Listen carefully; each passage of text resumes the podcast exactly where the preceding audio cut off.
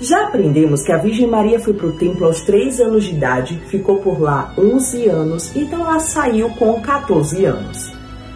Segundo tradição, ela já teria feito seu voto de virgindade perpétua, seguindo com sua vontade de consagrar sua vida inteiramente a Deus, a seu serviço. Todavia, esse voto de virgindade perpétua não acontecia, pois a lei mosaica prescrevia o casamento. Só que mais do que isso, era a vontade de Deus que a Virgem Maria casasse. Mas isso não seria uma contradição? Deus faria a Virgem Maria quebrar o voto de virgindade perpétua casando? Mas acontece que Deus não preparava qualquer noivo. Segundo São Tomás de Aquino, São José também já teria feito um voto de virgindade perpétua se consagrando a Deus. E a venerável Maria de Ágreda vai dizer que isso aconteceu quando São José tinha 12 anos. Deus, como é perfeito, uniu duas vontades. E como São José foi escolhido? Os sacerdotes conheciam a preciosidade que era a Virgem Maria, então deveriam escolher um digno esposo para ela.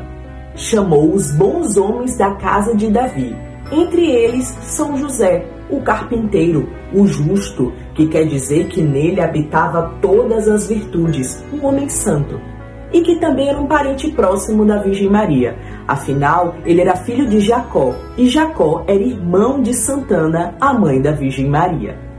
Santo Epifânio, São Gregório, São Germano defendem que foi feito por meio de um sorteio todo divino uma tradição antiga, uma crença popular, diz que os sumos sacerdotes usaram da mesma prova que Moisés se utilizou para que Deus escolhesse um sacerdote, que no caso foi Arão. A vara daquele que eu escolher dentre eles florescerá. Após convocarem os solteiros da casa de Davi, os sacerdotes disseram para eles trazerem uma vara seca com seu nome gravado e que no outro dia a vara que florescesse seria o esposo da Virgem Maria. Nem preciso dizer quem foi o dono da vara. E além disso, uma pomba branca pousou em cima da vara, São José. Isso nos faz lembrar de uma profecia. Sairá uma vara do tronco de Jessé, e um rebento brotará da tua raiz. E quem é Jessé? É o pai de Davi, e São José é da família de Davi. Então esse tronco também passa por ele.